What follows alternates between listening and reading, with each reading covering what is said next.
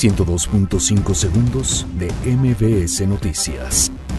Andrés Manuel López Obrador firma decreto que elimina condonaciones de impuestos. La Secretaría de Relaciones Exteriores y CEPAL presentan plan de desarrollo integral para el sur de México y Centroamérica. La Secretaría de Gobernación asegura que el Plan Nacional de Desarrollo responde a interés de México. Roberto Sandoval niega vínculos con el cártel Jalisco Nueva Generación. Suspenden clases en escuelas de Coahuila por reciente ola de violencia. Torre Eiffel es evacuada luego de que un hombre intentara escalar su estructura. Suecia presenta orden de detención contra Julian Assange. Ford anuncia recorte de 7.000 empleos como parte de su reestructuración mundial. Google corta relaciones con Huawei tras decreto de Donald Trump. Tony Cross renueva contrato con el Real Madrid hasta 2023. 102.5 segundos de MBS Noticias.